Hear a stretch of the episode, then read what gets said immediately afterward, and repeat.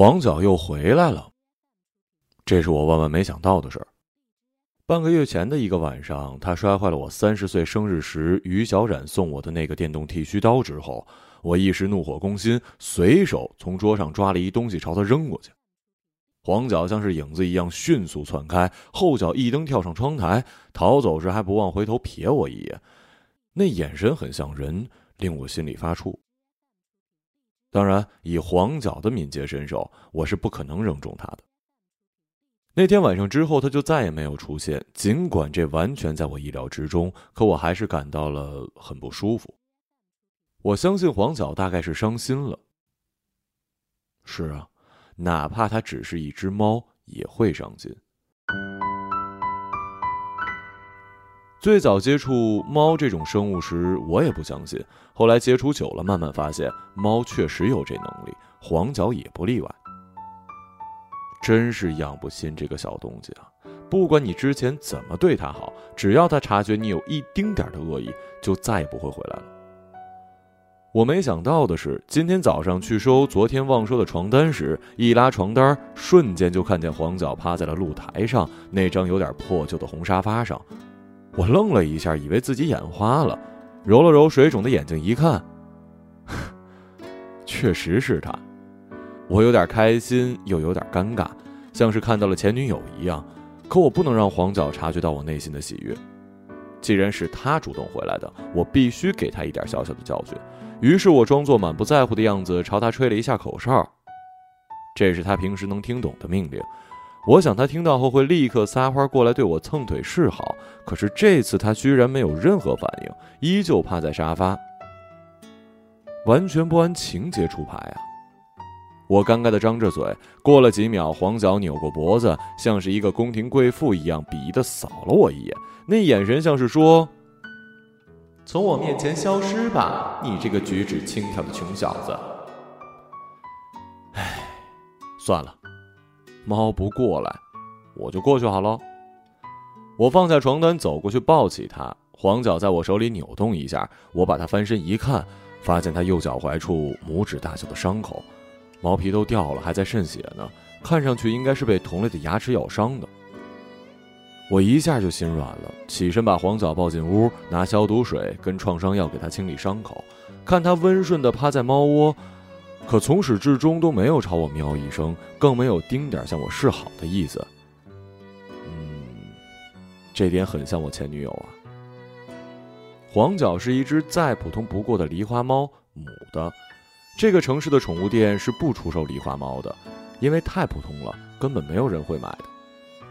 几个月前，一个下雨的晚上，那时我和于小冉尚未分手，我跟他看完电影回来的时候，看见他趴在门边瑟瑟发抖。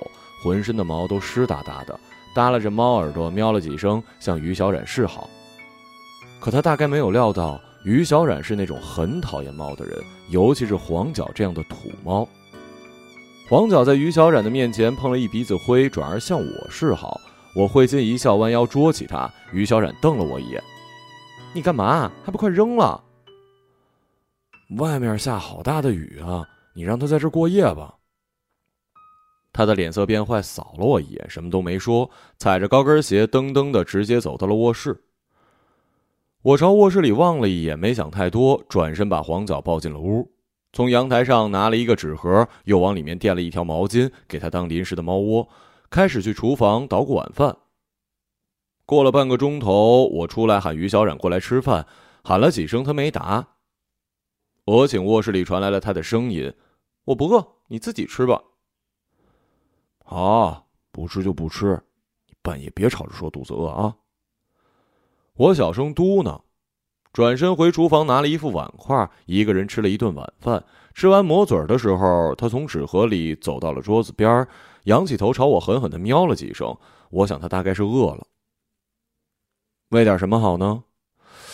我想了想，转身从冰箱里拿了瓶吃剩的鱼罐头，用叉子戳了一条鱼放在左掌心儿。他望了一眼，伸过头嗅了嗅，紧接着手心里传来了一阵酥痒的感觉。喂饱黄角之后，看他身上脏的不像话，捉着他进浴室用喷头给他洗了一澡。整个过程很顺利，他没有挣扎，安静的蹲在盆子里享受我给他搓背。洗完拿了条旧毛巾，把它擦干净，放在纸盒，弄好。我回到客厅，窝在沙发里看了一会儿电视，又胡乱的翻了几下手机，没有半点讯息，翻来覆去的睡意袭来。我起身把遥控器放在茶几，去浴室冲了一个澡，把自己收拾干净之后，回到卧室，看到于小冉坐在床头，不知在想什么。我没有察觉到他的异样，凑到床上，像只猫一样慢慢的靠近他身边，呼吸急促的问他。想什么呢？他默不作声，我把脸凑过去挨紧他的脸，鼻子里全是他颈部发出的诱惑气息。我喉头滑动，身体开始燥热，在他的头发上轻轻吻一下，手情不自禁的向他的短裙里的大腿摸去。他突然伸手捉住我上衣的手，看着我冷冷的说：“红生，我们分手吧。”闻声，我像是一只。被人猝不及防泼了冷水的猫，浑身一激灵，半天没反应过来。我愣了一会儿，好好的，为什么分手啊？他把头发往后一扶，冷淡的说：“没有为什么，就是觉得我们不合适。你今晚睡这边吧，我去隔壁屋。”我第一次躺在床上失眠了。第二天天亮的时候，听到他在屋里收拾东西的声音，紧接着听到他的手机响，他马上走过去，警觉的朝四周望了一眼，接着踩着高跟鞋噔噔的去到露台上。我见状，立马蹑手蹑脚的跟过去。你十分钟之后过来接我吧，我现在说话不方便。嗯，就这样，先挂了啊。通话时间很短，不到一分钟。我还在想跟于小冉通话那家伙是谁，他已经走过来，目光灼灼的盯着我。我顶着黑眼圈和乱糟糟的头发，像一只哀求的猫，舔着笑脸。还以为你昨晚说的是气话，睡一觉就没事了呢。没想到，你说的是真的。他嘴角上翘，望着我，轻轻一笑：“是吗？那我再说一次，我们分手吧。”十几分钟之后，楼底下传来了汽车的引擎声。我看着他急匆匆的拖着箱子，哒哒哒的头也不回的在我眼前消失了。结束了吗？两年又三个月的感情，我站在客厅里，感觉后背凉飕飕的。他伸着懒腰，走着猫步，从纸盒里走到我的脚边，绕着我的脚边，轻轻的喵了一声。我弯腰抱起他，发现他颈部的毛散乱，有明显的家养痕迹。他毫无戒备的窝在我怀里，俨然是认我做他的新主人了。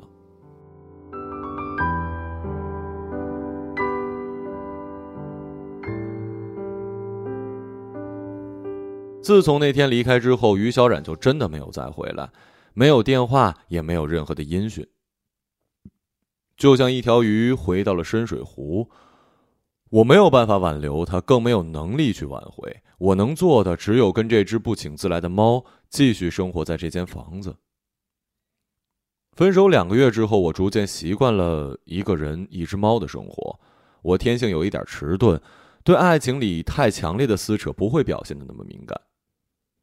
于小冉走了之后，黄角似乎成了这个家名正言顺的女主人，成天在各个角落里翻来找去，破坏力之大让我感觉到自己好像在家里养了十只猫。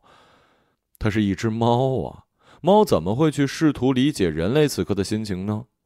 而我对黄角表现出的超强忍耐力，全都得益于我工作的那家百货商场，是我的工作让我像是忍耐各种刁钻奇葩的顾客一样，去忍耐了一只精力旺盛的猫。三月里，整座城市细雨绵绵。出去买个早餐回来，毛衣上沾了小水珠，摸起来像是黄脚黏湿湿的皮毛。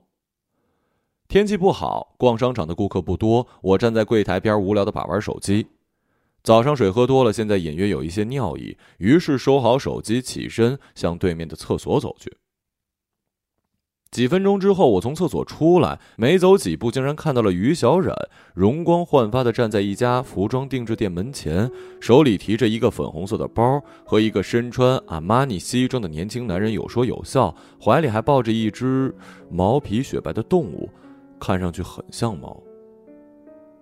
不，那一定是猫。我愣了一下，心里鼓槌似的难受，正想着要不要过去打招呼。突然，那只大白猫冷不丁的从于小冉的怀里跳出来。于小冉跟西装男聊得正嗨，没提防手里的猫。等反应过来，那团白影已经跑得没边儿了。于小冉跟西装男立刻提着一堆东西去找猫。我像是做梦一样看着两个人消失在了商场，心里却一直在想：他怎么会抱一只猫呢？他不是很讨厌猫吗？我心不在焉的上了一天班，回到家里一开门，立刻看到黄角给我的惊喜。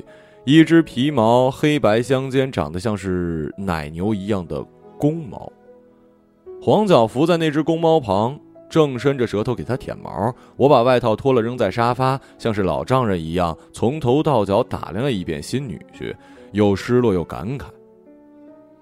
黄角真是太没品了，竟然找了一只这么丑的男朋友。就在我起身准备棒打鸳鸯时，那只牛奶猫似乎察觉到我对它不怀好意，朝我狠狠地叫了一声，后脚一蹬，立马从沙发上跳起来逃走了。黄角正式恋爱了，身为黄角的男友，那只牛奶猫也名正言顺地住进了我的家。两只猫整天腻在一起，你侬我侬，兴致上来了，半夜还要来一段情侣大合唱。就这样虐了我半个多月。没过多久，黄角的肚子打了气似的鼓了起来，紧接着那只牛奶猫就消失了，再也没有回来。我像是父亲一样，既怜惜叛逆女儿孕后的惨遭失恋，又痛恨渣猫抛妻弃子的不负责任。黄角失恋之后，一改往日躁动的个性，拖着沉甸甸的身子，静静的趴在窗台，连他平时最爱的小鱼干也没了胃口，叫我十分担心。哎呀，该怎么帮助一只孕后失恋的母猫呢？真叫人犯难。梅雨终于过去之后几个月，我都没有再在商场里遇到于小冉，就像那次跟那只没有影的白猫一样，一起消失在了这座商场，再也没有出现过。没过多久，我也离开了工作几年的百货商场，几经辗转，最后留在了一家初创公司，从单身狗变成了一只。没日没夜的业务狗，而黄角也终于在一个雷电交加的夜晚成功晋级为了猫妈，一口气生了三只小猫，两只灰的，一只黑白相间的，没有一只长得像黄角，倒是那只黑白相间的小猫，活脱脱的就是那只抛妻弃子的牛奶猫的缩小版。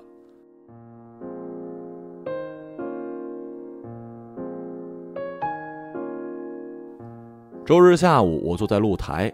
拿着那个被黄角摔坏的电动剃须刀，试图修好，蒙头蒙脑的搞了半个小时，还是以失败告终了。我气急败坏的把那个电动剃须刀摔在地上，砸了一稀巴烂。这下彻底没有复原的可能了。我躺在那张旧沙发，一直躺到几颗寥落的星子在夜色中探头探脑。突然想起几年前同样一个灰蒙蒙的夜，我从这座城市的最南边跑到最北边的车站。把刚来到这座城市的于小冉接到这间房子，两个人一起一住就是两年多。我百无聊赖的想着，露台上风很大，把晾在铁丝上的衬衫吹得滋滋作响。这时忽然听到屋里传来了黄角的嘶叫，我有点吃惊，连忙起身进屋，见黄角站在猫屋，满嘴是血，嘴里叼着那只黑白相间的小猫尸体，扭着头，一脸凶相的望着我。嘿。好家伙！见我进来，黄角迅速一纵跳上窗台，仓皇从半掩的窗户间逃了出去。整整一个礼拜，黄角都没有再出现。我拿喜怒无常的黄角毫无办法，只能弄了一个奶瓶，装了一些牛奶去喂养那两只可怜的小灰猫。喂完，又在心里盼着黄角早点回来。一个周末傍晚，我心存侥幸的在小区散步，想看看有没有运气能在这附近看到它。无聊游荡半个小时，正准备上楼，看到几个老人跟小孩围着花坛一角不知在做什么。我有点好奇，于是走过去问旁边的小男孩：“哎，他们围着看什么呢？”“嗯，那里死了一只猫。”我心一怔，心里砰砰乱跳。天哪，难道是黄角吗？想到这儿，我连忙走过去拨开人群，终于舒了一口气。死的不是黄角，是黄角的男朋友牛奶猫。难怪这家伙没有再出现，没想到竟然死在了这儿。我走进尸体一看，猫尸很完整，估计是被小区哪个讨厌猫的人给下毒毒死了。有几天了，尸体开始腐烂发臭，应该是被昨天晚上的暴雨从花坛里给冲出来。我从门卫那儿拿了一铲子跟铁簸箕，把牛奶猫的尸体弄到了小区边的一块空地，挖了个坑给埋了。突然想起此刻毫无音讯的黄角，心里叹：小东西。如果有下辈子啊，做一只用情专一的猫吧。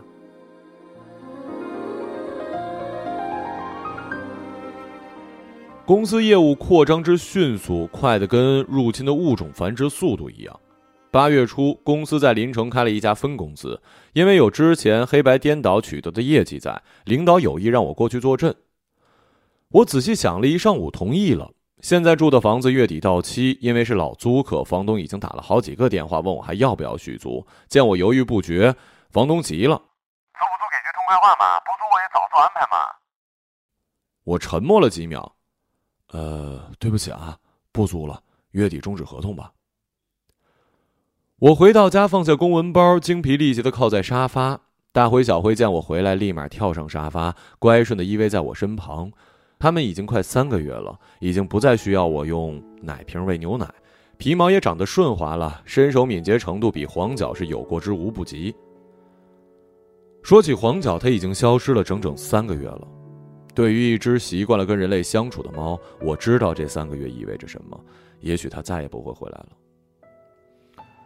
然而不管怎么样，我心里还是抱着一丝幻想，盼望在月底离开这座城市前，能否能遇见它。否则就真的没有一点机会了。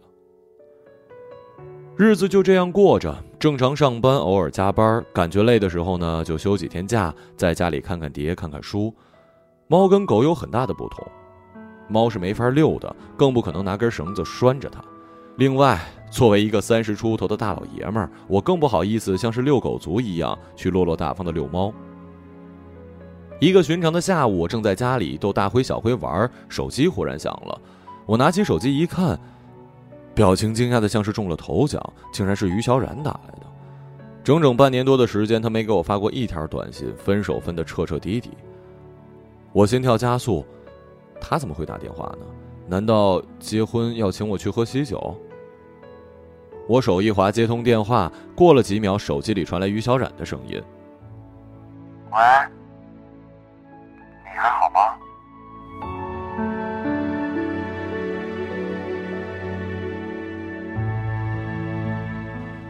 我怔了一下，想了想，啊，挺好的。没事就好。没想到你的电话我还能拨通。啊，是啊，没想到你还记得我电话，我以为你早删了呢。手机里传来一阵稀疏声，接着听到他含着尴尬的笑：“怎么会呢？两年多的感情怎么可能说忘就忘啊？”我在心里笑，怎么不会啊？我嘴上却说：“是啊，别说是个人了，就算养只猫，养了两年也会有感情的，对吧？”他沉默着没有说话。我换了个口气：“嗯，你有事儿？那次跟你分手是我做的有点过分。过分吗？我不觉得呀。嗯，都是过去的事儿了，别提了。”其实几个月前，我还在荣都百货见过你，你当时手里抱着一只猫，人也容光焕发，很漂亮呢。我突然有点尴尬。你打电话过来就是为了说这事儿？呃，你现在有女朋友了吗？我愣了一下，问他这话什么意思？是想向我炫耀他那高富帅的男朋友有多优秀、多能干？我要怎么回答？说有还是没有啊？我想了想，轻咳一声，如实说：“哦，没有。”话一出口，我就后悔了。他随即哦了一声，这又是什么意思？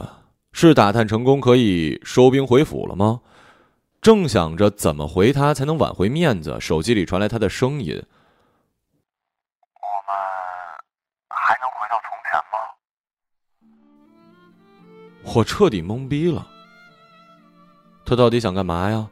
难道他终于发现我的好要回心转意了？那我怎么办呀？答应还是拒绝呢？见我没说话，他犹豫了片刻，声音有点哽咽。红生，我不想再过现在的生活了，让我回到从前，好吗？我一口气含在喉咙，身体僵硬，心里有点难以名状的难过。过了几分钟，我像是狗血言情剧里的男二号那样回答他说：“还是不了，我一个人也习惯了。”电话那头变得沉默无声，我以为他挂了，看手机显示还在通话中，立马贴到耳边，听到他说：“不好意思，啊，打扰了。”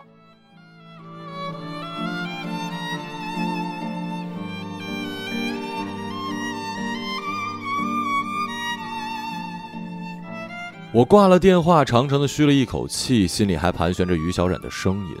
过了片刻，起身走到露台，想一个人静静。凉风把铁丝上晾的衣服吹得左摇右晃，隐约看到后面的那张旧沙发有一团黄灰色的影子。我吸了一口气，定睛一看，居然是黄角。这是在做梦吗？黄角眯着眼趴在旧沙发，听到声音立刻仰着头，睁着双目盯着我，跟早前那个雨夜一样，让人心生涟漪。我站着一动不动，生怕不小心把他吓走，犹豫了一下，轻轻朝他吹了两声熟悉的口哨。过了几秒，他扭着头从沙发上跳下来，慢悠悠地走到我的脚边。我蹲下身子，一把抱起他。三个月没见，他几乎变得瘦骨嶙峋，黄灰色的皮毛杂乱无章。这次他没有挣扎扭动，毛茸茸的脑袋很自然地贴着我的胸，我居然瞬间有点想哭的冲动了。过了一会儿，我抱着黄角进屋，看见大灰、小灰在沙发上溜达，我走过去把黄角放在沙发，吸了口气，对大灰、小灰说：“小东西，还记得你们妈妈吗？”黄角的眼神里有了一种前所未有的温柔，站在沙发边一动不动。大灰、小灰见到黄角，不仅没有表现出亲昵，反而吓得立刻退到了屋猫里。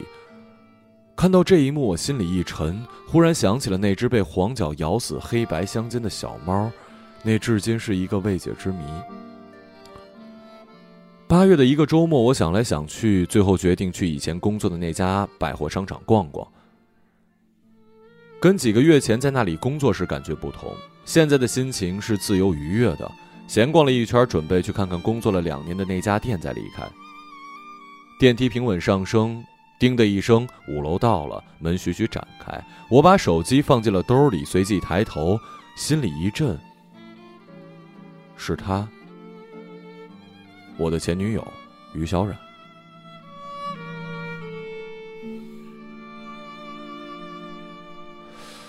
我有点慌乱的望着他，不知该说什么。他看着我，眼神里闪过一丝惊诧，不过那丝惊诧很快消失，换成了略带陌生的笑脸。好巧啊，没想到能在这儿遇见你。怎么一个人逛商场？你男朋友呢？已经分手了，我现在在这边上班。说完，用手撩了一下额头的发，却并不看我。你呢？呃，现在工作还好吗？呃，挺好的，后天就要离开了，所以来这儿逛逛。他低着头，轻轻哦了一声。我望着他，想了想。一直有个事儿想问你。他略带好奇的看着我，嘴角抽动了一下。什么事儿？小冉，你不是很讨厌猫吗？你那次怎么会抱着一只猫呢？他没说话，我以为他没想起来，提示说，就是上回在这里逃走的那只大白猫。我请他抿了抿嘴。我好像从来没有跟你说过我为什么会讨厌猫吧？因为小的时候被猫咬过，流了很多血。我一下不知道该说什么，抬起头，他已经把头侧过去，我看不到他此刻的表情。到了八月中旬，正当我被交接工作前的琐碎事务缠身之时，突然接到了母亲从老家打来的电话。她声音哽咽的说：“父亲早上出门摔了一跤，正在医院抢救，叫我赶紧回去。”接完电话，我感觉头都要炸了，合上电脑，立刻跟老总请了急假，急急忙忙回去。父亲是脑血栓导致的急性中风。等我赶到医院时，他已经醒了，面容憔悴的躺在病床。看见我，努动嘴巴，想说又说不出，急得睁大眼。母亲连忙放下碗，把耳朵凑过去听，接着抬头对我说：“你爸问你，小鱼他怎么没有跟你一起回来？”听到母亲问起于小冉，我有点慌神儿。啊，那个爸病的突然，我就先回来了，还没来得及跟他说呢。母亲听了若有所思。你们俩呀，在外面不容易，我跟你爸都老了，以后更帮不上你们什么忙了。他用勺子舀了一点粥喂给父亲，父亲一时还不习惯病重的状态，急着想说话。中风之后，整个嘴巴歪到一边，好不容易喂进去的粥水又顺着嘴角全部流了出来，滴在了被子上。父亲出院已经是十天之后的事儿了。等我回来，公司这边积了一大堆事儿，连着熬了好几个通宵才处理完。还有几天时间，我开始着手搬家的事儿。三天后，我准备启程去临城。搬家前，我特地出了趟门，把大灰小灰送给了小区里一户相熟的人家。当天下午，我开车离开这座城，没带什么东西，一个人，一只猫，形状简便。开到半途，天下起了雨，车子行驶在高速公路，像是一只狂奔的巨兽。天际线被雨幕拉得很低，灰蒙蒙一片。黄角就蹲在副驾驶的座位，竖着两只耳朵盯着车窗玻璃流淌下来的水滴，模样像是一个忏悔者。一个细雨绵绵的晚上，我顶着截止日期在公司加班研究方案。屋内的灯光晕眩，窗外夜风簌簌，我感觉浑身难受，想去网上找点灵感。打开网页，正准备搜索，目光被搜索栏下一条本地消息吸引。新闻标题赫然写着：“富二代室内虐杀女友，尸体死状像猫，并配有几张打了马赛克的轮播图。”我点开一看，照片里那位虐杀的女人，臀部上翘，四肢像是一只猫一样趴在地上，侧脸看上去极像于小然。我控制住内心的恐慌，目不转睛地看完整条新闻，浑身僵硬地坐在椅子。接着手颤颤巍巍从桌面上拿起手机，打开通讯录，翻来覆去却怎么也找不到于小冉的名字。过了近一分钟，仔细查看一遍，终于找到他的电话，立刻拨过去。过了一分多钟，通话因为无人接听自动挂断，试了几次依旧无人接，我瘫在椅子。风把树叶吹得沙沙响，电脑屏幕亮得刺眼，脑袋里一片空白。就在这时，手机响了，我拿起来一看，竟然是于小冉。慌乱中接通电话，一阵杂音之后，手机里传来他有一些欢喜的声音：“你有事吗？给我打了这么多电话。”“啊，哦，你没事吧？怎么给你打了这么多电话没人接啊？”“我能有什么事儿啊？刚才在外面吹风，手机放卧室了。”我长舒了一口气，轻轻的哦了一声。“嗯，你没有别的事儿？”“哦，没事了，你早点休息。”一阵嘟声之后，通话结束。我坐在椅子上，脑袋里想的全是那条新闻，也没有心思研究方案。于是关了电脑，穿上外套，下楼开车回家。回到住的地方已经十一点了，我心不在焉的掏出了钥匙开门，插了半天，却发现怎么都打不开。拿近一看是车钥匙，连忙伸手从另一个裤袋里掏房门钥匙，捣鼓了半天，门终于开了。我进屋，打开电视，看见黄角竖着耳朵蹲在沙发，看到我，轻轻的叫了一声，旁边还蹲着一只猫，黑白相间的皮毛很像以前那只牛奶猫。我蹲在门口望着它，有点出神儿。这时，黄角扭动脑袋，身手敏捷，从沙发上跳下来，走到我的脚边。我蹲下身，摸了摸黄角的脊背，那只黑白相间的大公猫见我没有恶意，也放开胆子。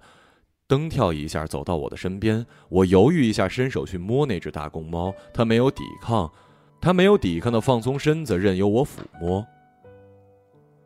是你吗，小东西？过了几分钟，我放下公文包，脱了外套，去浴室冲凉。喷头里的水流哗哗，心里堵得厉害。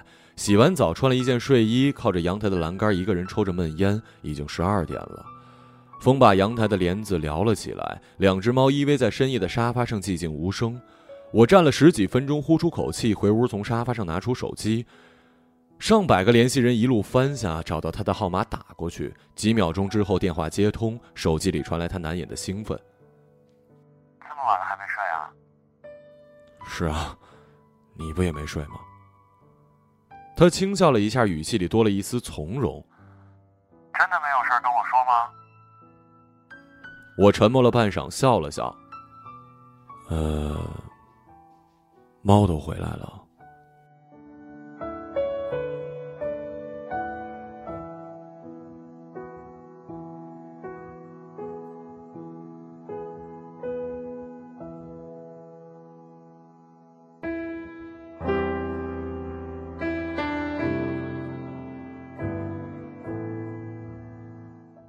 一个朗读者，马晓成。